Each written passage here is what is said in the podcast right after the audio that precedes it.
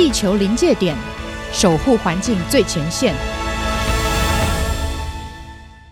大家好，我是天下杂志出版总编辑吴韵仪。今天呢，很高兴呢，能够邀请到大家都很熟悉的，呃，我们台湾的呃气象学家，那呃彭启明彭博士，呃，跟我们一起来聊聊，嗯、天下杂志，呃，在今年四月新出的书啊，气候紧急时代来了。那嗯，是不是请彭博士先跟大家问个好？好，韵仪好，各位观众朋友，大家好哈。其实呃，我读完这本书很高兴，而且我也帮他写了序，因为我今年年初的时候，我不知道，我还不知道那时候还不知道这本书，因为我觉得我去联合国参加气候会议的时候，看到那个 climate emergency 哈，这个这个意思，然后我就跟很多的防灾专家说，哎，这什么意思？因为防灾专家有不一样的意见，所以后来呢，我们就聚在一起，我们就共同。觉我们认为，因为政府不会宣布啦，哈，这个政府不会宣布，但是我们民间可以自己去讨论，所以我们结合产官学各界，大家投票，你赞不赞同？我们认为是台湾是进入气候紧急状态，要对外说了。结果我们就在，我记得是在呃十二月三十一号到一月一号那天，我们真的每一个人一个人去确认，你赞不赞成？哦，我们房地产业协会都是专家，李监李监李监事会都是专家，我们大概就二十几个人全全部一致同意。呃，台湾已经进入二零二零进入气候紧急状态，对，所以这本书我是觉得蛮符合时期的。嗯，实在太好了。呃，就是说这个有这个彭博士的这个认证啊。对。嗯，不过呢，就是说，嗯，刚刚彭博士讲是在嗯嗯今年一月一号的时候，在一月初的时候啊。对。不过后来呢，就是因为有这个疫情，疫情这个新冠病毒的疫情啊，其实打乱了非常多的事情。嗯其实呢，这个也是告诉我们，其实有有的时候就它一个很小的一个变化，可是它是全面性的影响，它其实对我们呃人的生活就会有一个很大的一个改变啊。那其实气候的变变迁更是这样。那现在呢，其实我们对于气候变迁的很多的认识，可能还是不足的。所以就是呃，一小群专家可能知道说紧急时代已经来了，可是社会大众并还没有这样子的认识。所以呢，其实我们还需要更多的了解。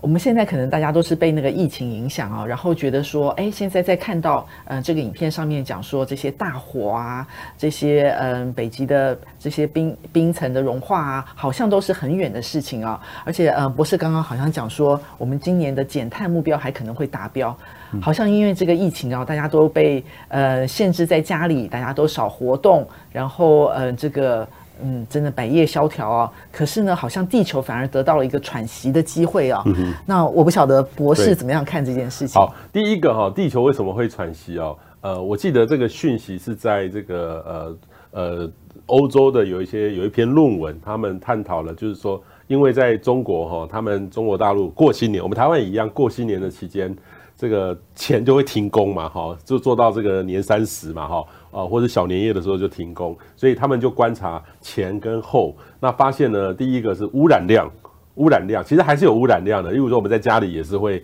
呃制造一些电的哈，也是有污染的，煮菜也有。那工厂呢，主要会都会大大多数会停工。那发现呢，整个以全中国的它的它的这个排碳量还有污染量哈，污染量，例如说汽机车的排放，几乎是降了一半。几乎降了一半，所以在过年期间呢，其实我们呃，这段期间那个中整个整个中国大陆它污染量变少了，然后排碳量呢也少了一亿吨 哦，一亿吨，这个很难做得到了哈。大概就是说，呃，大概初步的数字哈，就是说这几个月从大概是过完过年期间到现在为止，整个以中国来说的话，大概就少了大概四分之一的排碳量。全中国，全中国，那这是了不得的这个数字，四分之一。那台湾来说的话，呃，我们可能没有那么的严重哦，但是我们看到别的国家，像意大利，意大利呢，原来污染很严重的，现在可以看得到蓝天了。这两天呢，最大特别的新闻，我看到一个印度的朋友，呃，他传的，这就是 CNN 报道的，呃，印度可以看到尼泊尔那个，就是我们的那个喜马拉雅山的峰群的这个雪，这个就有点像我们在嘉义以前那个那个陈澄波，不是有一有一幅。呃，玉山的雪景嘛，我们都看不到了嘛啊！现在才有时候真的很幸运，我们可以看得到一模一样的这个情况。现在在印度可以看得到，印度原来都是灰灰的，但是因为疫情的关系停工，造成一些结果。那我们台湾也一样，空气好像也稍微变好了，因为大家呃晚上不出去消费了哈，所以整个全世界整个来说的话，反而的减碳有机会。呃，以台湾来说的话，我们要减两趴的目标，有可能会今年。真的会达标。可是，在这个年初的时候，环保署都说承认它没有办法达标，所以它修改法令，修改法令来看，呃，这是不是不不合理的这个规定？是不是要修改一下法令？但是没想到达标了，所以这个是一件很难的事情。全世界的很有可能在二零二零年这一年单，等于是说排碳量整个就完完全全的下滑。但是其实我注意到哈，这个下滑只是短时间的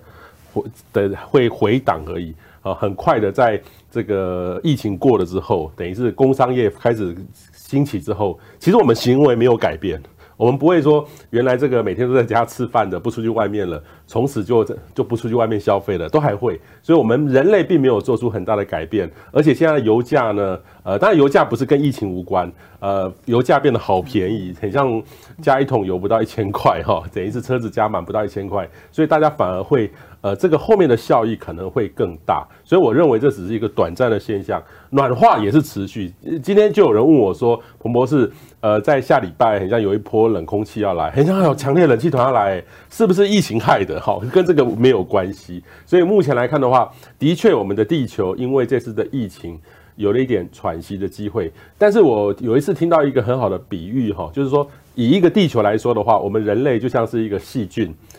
同时也有一些病毒哦在害这个地球。那现在呢？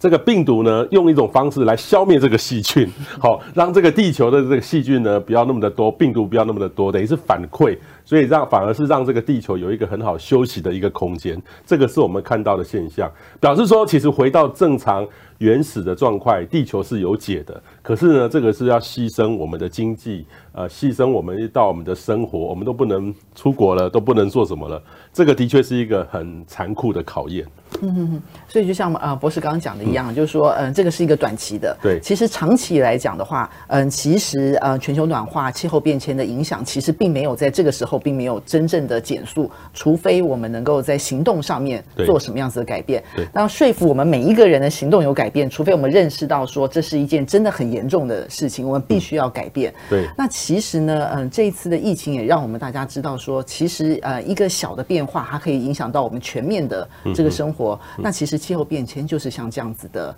的事情。其实我们那时候想到了一月一号想到的事情，因为我们是一月二号对台湾开始上班，呃，开一个记者会，对全台湾的民众宣布为什么？因为提醒民众、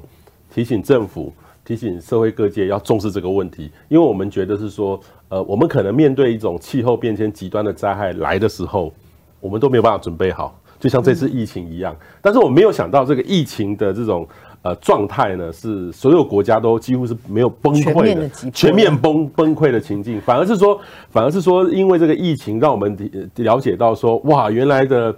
呃政府呢要能够很从容不迫的准备好，这是一件很困难的事情。对，其实我们的整个体系其实是是脆弱的，嗯，人是很脆弱的，在面对这些呃大自然的变化的时候。那其实呃，我们都很难呃，有的时候会很难感感受到，就是说气候变迁对我们每一个人生活的影响啊。其实这一次的病毒，其实跟气候变迁是，我们可以说病毒跟疫情其实是有是有关系的啊。疫情跟气候变迁是有关系的，因为其实我们看到嗯，北极的呃冰冰融融融化啊。我们看到好像是件很遥远的事情，然后想说啊，那个水就上水位上升一点点嘛，或者怎么样。可是呢，我们没有想到说，其实病毒，嗯，在这个北极里面，它可能冰封了有上万年的病毒，那可能都是人体早就已经进化到不知道要怎么样去抵抗的病毒。那在这一次的冰融之后呢，它可能都会慢慢慢慢的释出，所以可能是会有我们。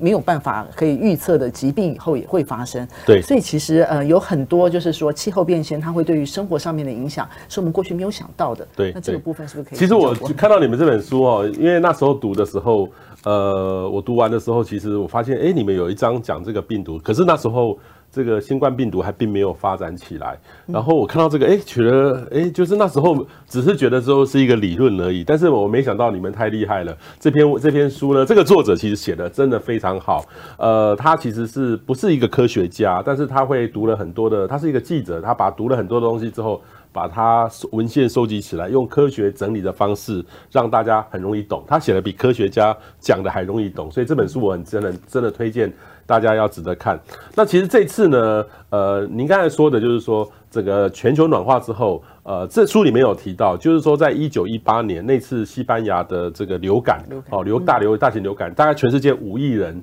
好，五亿人得到这个流感，然后死了五千万人。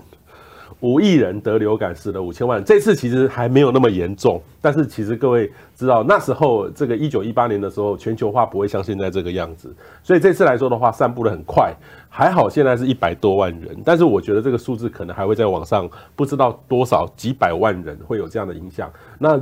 医术呢，我们也进步了很多，所以它伤亡率其实比这当时的这个百分之三来说的话，来的少很多哦。但是其实后来科学家也发现说，当这个北极冰融之后，有些这个冰层里面永冻土开始出来之后，他们发现之后里面很多的这个原来的很多的病毒细菌就在存在在那里面，以前的细菌，以前的昆虫。就开始复活了，所以我们以前想到这个电影的这个这种很奇怪的情境哈，例如说，哎，是不是像像僵尸一样哈，像僵尸一样的这种东西突然跑出来？但是它不是僵尸啦，古代的这个动物，或是古代的昆虫，或是古代的这个病毒就开始出来。这个老实说，呃，我们只能从科这本书里面有特别提到说，是一种证据，发现有这样的现象。但是有可能呢，如果我们不重视它的话，这种大量突然改变四处的话，是我们现在医疗体系没有办法接受的。像这次来说的话，新冠病毒，我们唯一能够解救的情境就是说有药。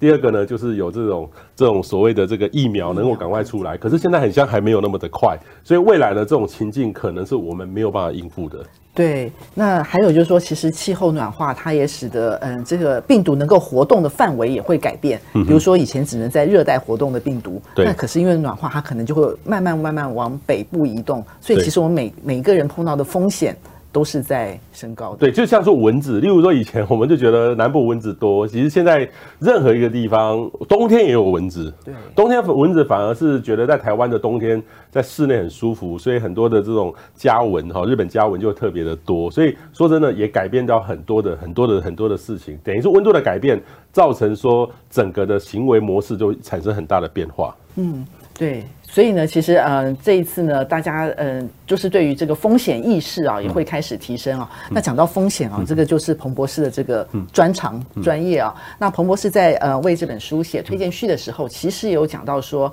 呃，未来我们会碰到的五大风险啊，其实都是跟环境的变化是有关系的。嗯、那尤其呢，排名第一的就是呃极端气候造成的风险。嗯、那是不是可以请呃博士跟呃在网络上的朋友多分享这个部分？好，其实哈这。这个呃，每年哈，这个世界经济论坛都会针对呃，可能今年度哈会会发生的风险做出一些评估啦哈。那以前呢，我记得我开始看那个报告的时候，都讲说啊，经济崩溃，然后什么战争哦，或者什么。但是现在战争比较少啊。那那他这几年呢，大概都是环全部是环境类的，例如说他讲到说，我们气地球的减缓失败。就是减缓，就减碳的政策失败，调试失败，极端天气、气候异常，哈，其实这个其实每个都有它的这个定义存在。那在今年的年初的时候，他就说了出来的，等于是说，因为这今年是一个关键，去年年底的巴黎气候协定其实要真正落实，可是问题是说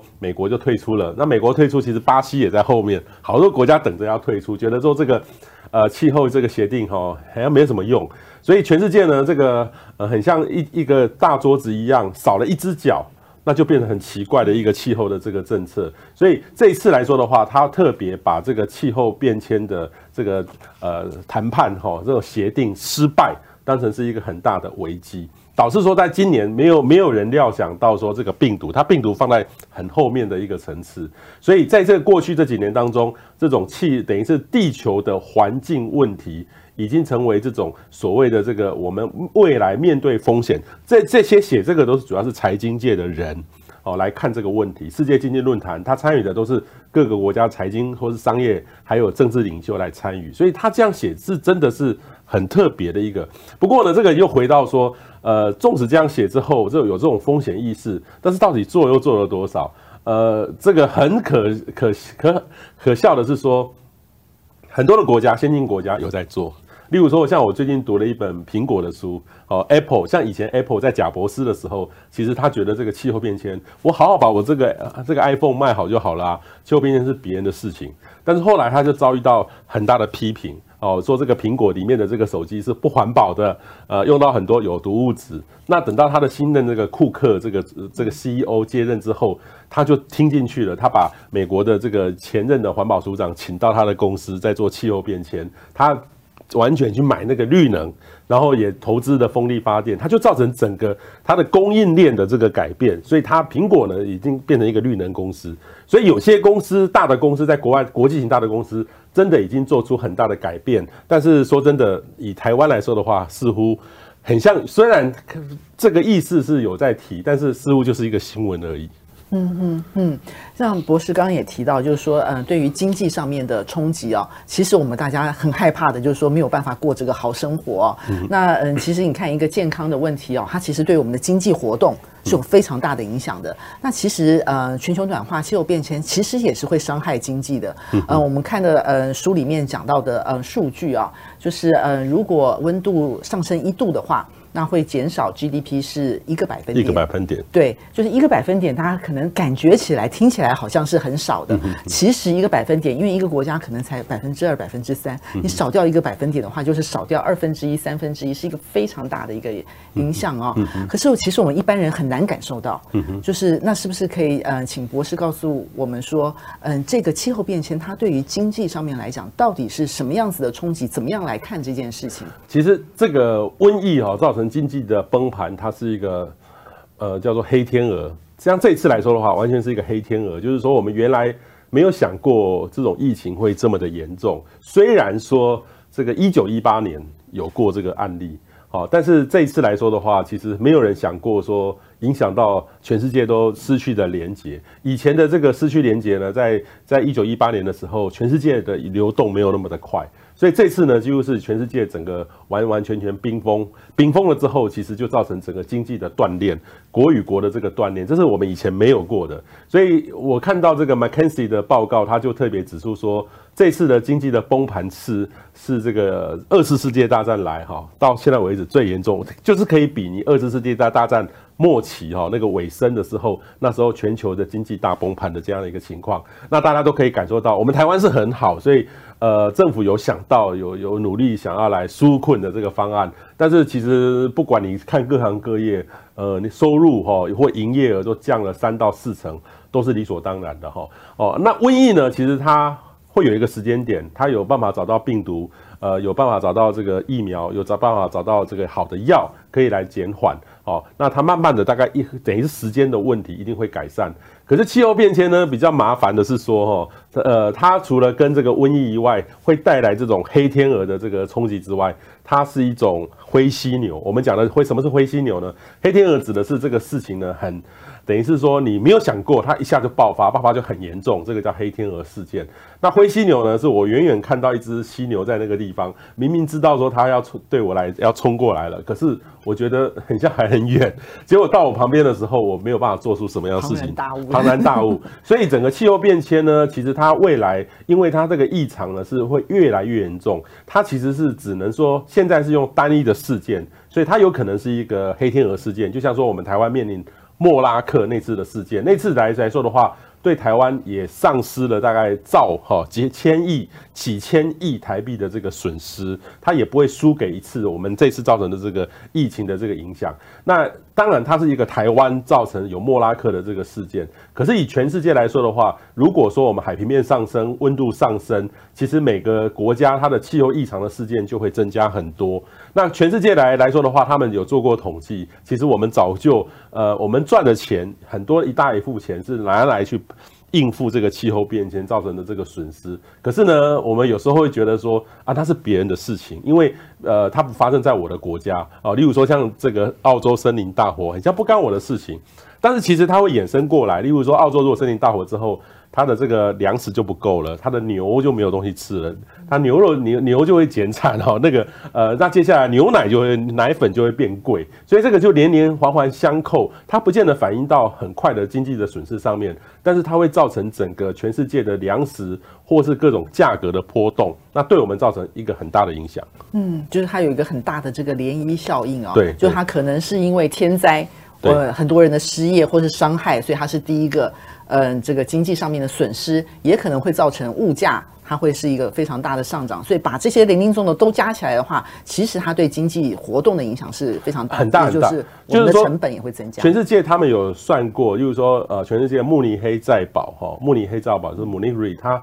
呃每年每年都会针对呃收集全世界各种的灾害的资料，那当然要损失的够多。然后伤亡的够多人，他才会把它放进去。然后他把水灾啊、天灾啊，或是气候的，或是地震的天然灾害放进去的话，全世界在一九八零年的时候，大概是一年大概两三百件。那现在呢，已经大概到八九百件，有可能在未来这十年内突破一年就一千件的灾害。那你可以想见说，人是越来越密集的，那财富 GDP 越来越高，所以未来呢，我们就要花很多的成本去应付这种。气候异常带来的天灾的损失，嗯，而且我们可能都没有办法可以复原啊。就是以前一个灾害，我们就要花很长的一段时间，大半年时间去复原。以后如果这么密集的话，其实是很难修复的。对，嗯，我们现在先来插播一个这个网友的这个提问啊。嗯、那有人问啊、呃，博士说，那这个疫情跟温度真的有关系吗？呃呃，目前这个哈，这个是一个很有意思的话题，在国际上哈，呃，在过去这一阵子都有很多很多的讨论。跟温很像，温度一高，然后就会这个病毒就呃会是被杀死一样哈。可是呢，其实各位注意到，现在是全球化当中。现在南北半球会互相移动，会去传染，所以这个呢，其实现在北半球要慢慢要进入夏天，南半球要进入冬天，所以这个其实，呃，你如果这样想的话，还有一个地方也很适合病毒的发展。那第二个呢，其实是后来很多的工位学者他也特别提到说，其实为什么跟温度可能这没有直接的关系？因为呢，其实这个因为是夏天，夏天我们会。尽量往外跑，不会一直在室内群聚。那同时，这个冬天呢，因为呼吸道的这个比较敏感一点点，就很容易得到流感等等这个这个疾病。所以目前来说的话，哈，我们可能可以说，像去年的 SARS。就是在这个四月清明节过后，就十几年前的这个 SARS，呃，所以这个目前来看的话，只能说它有一个时间的周期，然后可能会落在那个地方，但是它这个温度来看的话，目前来看的话是没有什么直接的关联度。有些辩证是说有统计，但是那只是某些个案，但是大多数的讨论来说的话，我看了非常多的讨论，包含论文，其实是目前来看是没有关系的。嗯嗯嗯，啊。那呃，刚刚呃，博士呃呃有提到这个呃，苹果这个库克他所做的努力嘛？那也有网友就留言说，哎，其实呃，苹果它新的呃总部啊，这个 Apple Park，它就是非常重视这个呃绿能环保的。那相信这也是未来的一个趋势，就是企业它必须要对呃尽的一个责任啊。对，其实我也特别说，他他苹果哦，我很讶异是苹果的它的。环境负责环境事务的是美美国前环保署署长，好，这个是奥巴马时代的环保署署长去苹果来做这个事情。嗯，他可以继续在这方面努力啊，这是非常厉害。那其实呢，政府能够做的事情是很很多的。我觉得一般人，就是我们每一个人每一天都可以尽一点小的努力啊。可是其实政府的政策有非常多的影响。那政府的政策，它可能也是跟跟着这个呃国际的局局势是有关系的。那就像您刚讲的，您每一年都会去参加这个呃联合国的呃气气候的高峰会，那是不是可以跟我们呃多讲一点？就是说在峰会里面，呃，现在大家所重视的议题，那台湾的政府，你觉得哪一些部分是做得很好的？OK，好，其实这个 COP 会议呢，我是从 COP 十八开始参加，然后一直参加到去年。那今年呢，COP 二十六应该在十一月哈，在英国的苏格兰哈 Glasgow 举行。可是呢，在一两个礼拜前，应该是一个多礼拜前，他就宣布延期了。哦，十一月的还是十一月的，现在就说要延期，延到明年了。所以我们的气候会议呢，每年都会有一次大会哈。今年真的很特别，就就空白一年哈，空白一年。但是呢，其实各个国家都还是要提供它的这个减碳的计划。等于第一期的报告是什么？那你未来这五年是什么？都要又要再提出去。所以全世界的气候变迁不会说不开会就就暂缓一点点了哈。那我每年呢参加这个气候会议呢，我是用民间的身份去参与，我并不是政府的公这这个公务员去参加。那每年呢，大概我们的政府大概都会呃有一个代表团去这个地方，但是因为我们不是呃联合国的会员国哈，就也有一点像是我们不是 WHO。的观察员会员国，什么都不是，我们就是一个用一个政，连我们的政府也是用民间的身份到到那个场域去。但是因为呃，我们政府还是跟很多的国家的政府有一些呃双边的这个对谈，所以他们会在那个地方交换意见，然后寻求一些合作。哦，大概都是如此。那我们台湾很难在这个 UN 的联合国气候变迁大会里面的场域里面。有一个正式的这个呃贡献出来，那特别呢是这个气候会议呢，其实它主要还是几个大国，然后或是减碳，呃，非常的努力哈，然后当然就会有一些比较好的发言权在里面。那所有的里面的要角呢，像过去可能是欧洲，欧洲都是一直要角，因为欧洲人他，我是觉得欧洲他们过去从工业革命到现在为止，这个气候变迁他们也要负很大的责任，所以欧洲的。呃，很多的国领导人呢，都有一点像赎罪一样，他们很努力、很认真的呼吁大家重视这个问题。但是呢，也会有分有这种所谓的比较稍微落后的国家，它还没有发展到经济这种程度。可是呢，你们就叫它不准烧煤哦，所以心里面也会不高兴，所以就必须要透过一些谈判的机制，如何有钱的国家必须拿多一点钱出来给这个落后的国家去发展。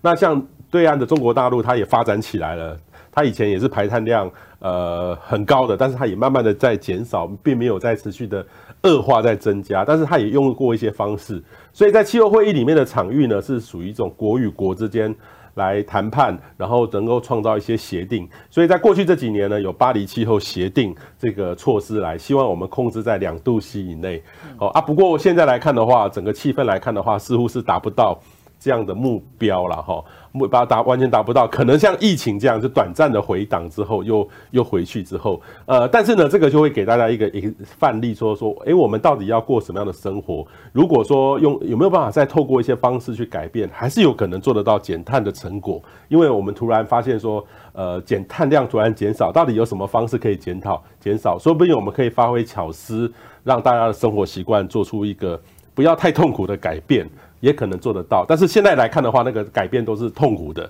所以需要很大的讨论。所以我大概呢，其实每年都去参加。然后我觉得在台湾来说的话，我们必须，呃，因为我们台湾过去哦都说我们是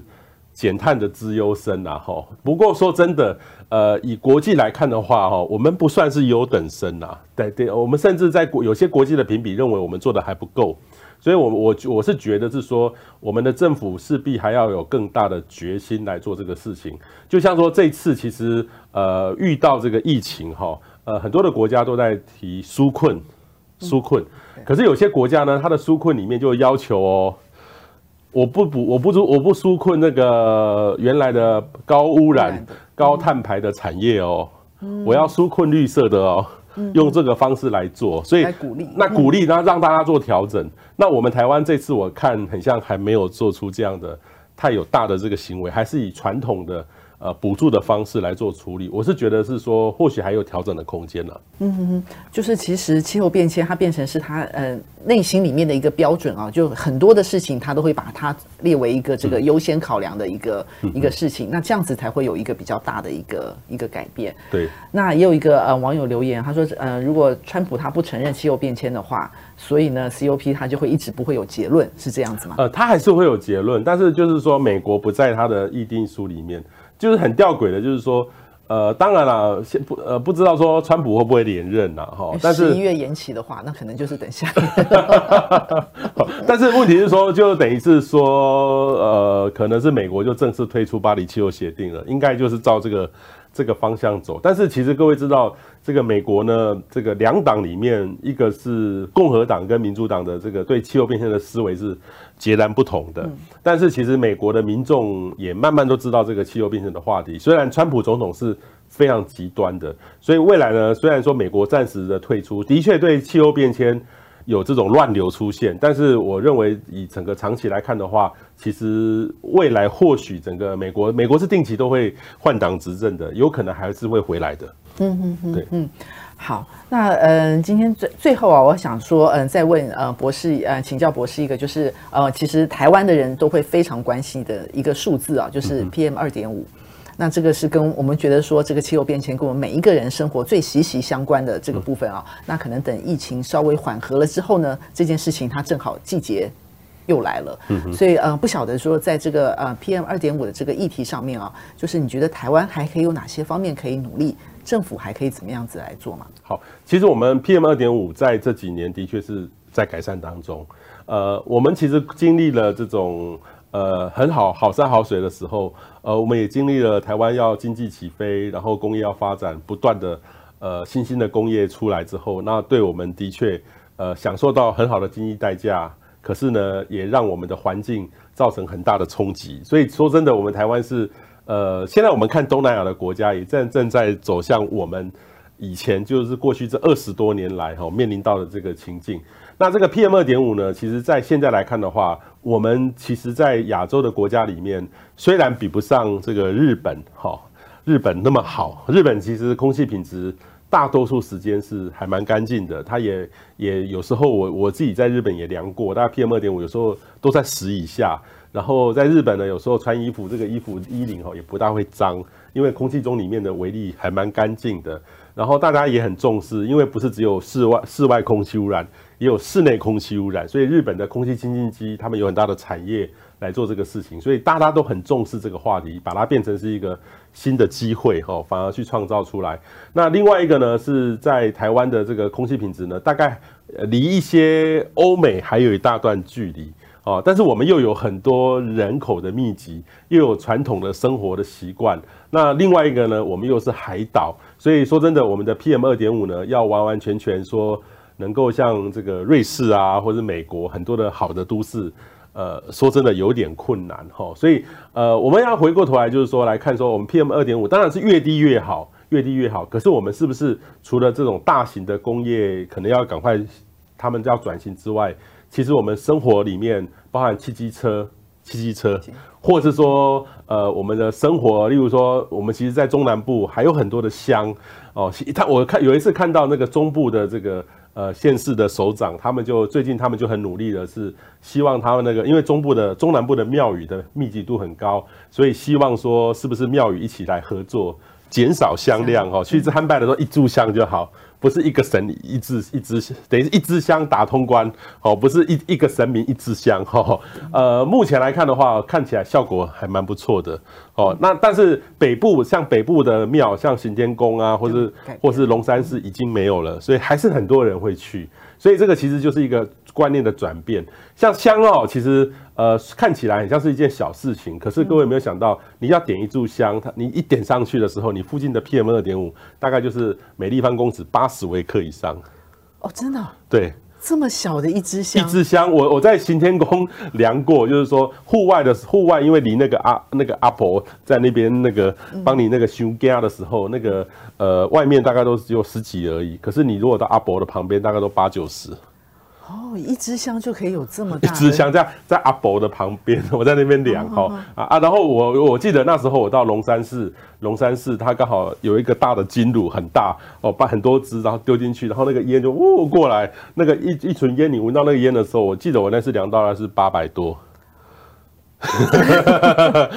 人的承受到底是人，其实大概就是说，各位知道，我们平常哈，我们很大家都很关心空污，呃，PM 二点五如果超过一百的话，那个大概七八十，这个到普通等级，你就觉得天空有点灰蒙蒙的。你到一百多，你大概就会觉得不大舒服。所以 PM 二点五呢，说真的，呃，真的我们那么那个敏感哦，我们身边的来源说真的还蛮多的。所以我觉得要改善 PM 二点五呢，除了说要我们要督促政府。呃，政策上还要多努多努力之外，哈，大的污染源，然后例如说电动车要尽量用电动车，这种汽机车的这种小的污染源累积也是很可观的。生活上的污染源，例如说我们这个有时候有些呃乡下地方夜市，其实它那个煮的方式如果没有处理好的话，那个烟、那个灰，哦，或是烧烤，其实那个都都是来源。那我们要一起降，那整个环境就会有用。那如果说我们只要一个一个单位去降，那个没有用。所以说真的要降低 PM 二点五是每个人哈，因为 PM 二点五累积绝对不是只有某一个来源，是一个共业，所以这个需要是一个环境运动哈来做这个事情。那当然政府就要花很多时间去教育大家，然后也让大家能够愿意来做这个事情，而不是说呃把我原来的习惯，为什么我以前就这样做可以，现在就不可以？这个都是可以改变的。嗯嗯嗯。哎，那呃这个网友问到就是说，那台湾在这个呃气候变迁有没有哪些是做得很好，就值得称赞的？OK，其实台台湾政府呢，在气候变迁是很重视啦，就是说，包含我们有温管法之前推动也成功了哈，那也有对一些呃各县市提出一些评比，做得好的他会会鼓励你啊啊。不过呢，因为我们的气候变迁呢，它的负责的单位，你你觉得是什么单位？气候变迁环保署。环保署啊，环保署 其实，在我们政府的各个部位里面，它并不是一个主要的单位，它是一个呃推动环保监管的单位。那偏偏气候变迁呢，它就涉及到好多的层面，几乎所有的部会都跟这个气候变迁都有关系。所以在很多的国家呢，它大概都会有一个呃，可能是总统旁边的气候大臣、气候特使，或是说行政院下面的一个气候政委，都有一个专责的人来负责督导。呃，推动这个事情，我们台湾虽然也有，但是并不是很明确在做这个事情，所以我说我会觉得是说，呃，环保署虽然有努力在做，但是它的位阶也也很低。那做的之下，因为气候变迁有两件事情，一个叫减缓，一个叫调适。那减缓的话，其实就跟呃经济的活动或是能源有有很大的关系。那能源不愿意做大政策做改变的话，我们在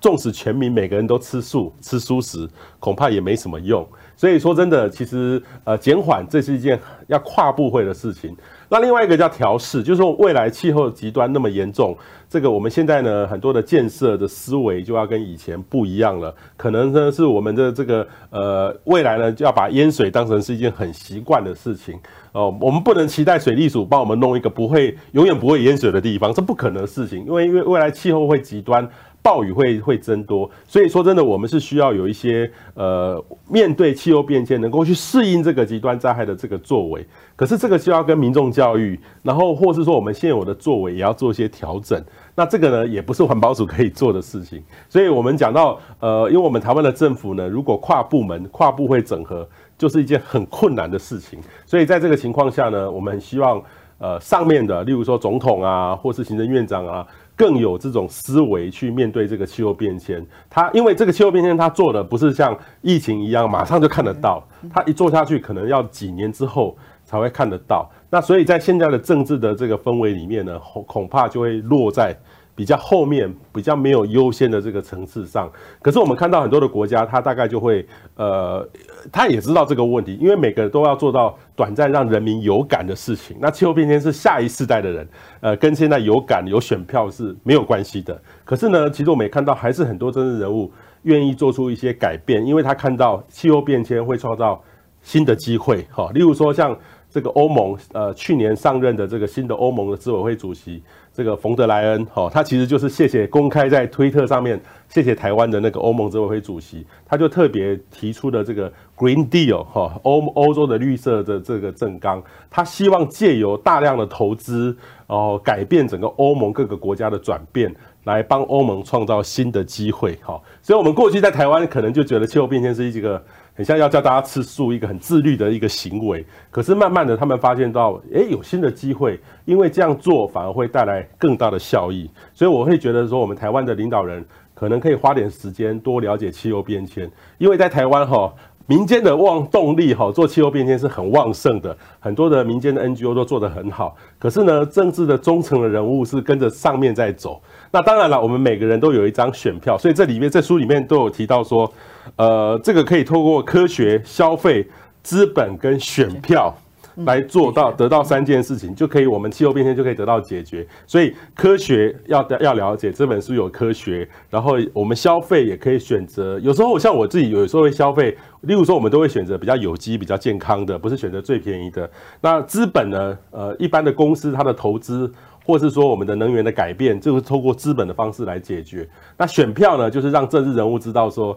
我要投你的时候，那你有没有气候政策？你跟我讲一下嘛。如果你讲的没有办法让我信服，我们可以找到更好的呃政治人物来帮我们来做这个事情。所以我是觉得这本书其实是提到我们实际上的做法，而不是说比较形而上的。哎，气候变迁很像大家。呃，可以期待未来下一代有人帮我做哦，或是说像 Greta 一样，像 Greta 就是一个呃示范的这个方式，让大家能够能够去发起一个运动啊。在台湾这个就比较困难一点点。嗯哼哼，对，其实真的很像呃彭博士讲了说，嗯、呃，这本书啊。就是嗯、呃，在今年四月的时候出版呢。那嗯，它不只是说整理呃一个很好的资料啊，它是帮助我们每一个人可以认识呢，然后可以自己有有行动，我们是有这个选择的。那呃，还有一个网友问说，哎，那有没有哪些国家是做的比较好的，是台湾可以学习的对象？我是觉得欧盟，好，欧盟。那另外一个呢是这个呃日本哈，日本其实这次也遇到很大的疫情哦，但是各位注意到日本的环境大臣哦，小泉进次郎，他是这个小泉纯一郎的儿子，前首相，他他其实呢他的政策就跟那个现在的安倍的政府的政策很像，有一点不一样哦，安安倍很像还是要核能，呃，或是说呃还是需要一些这个燃煤发电，他就说日本要什么时候要零碳。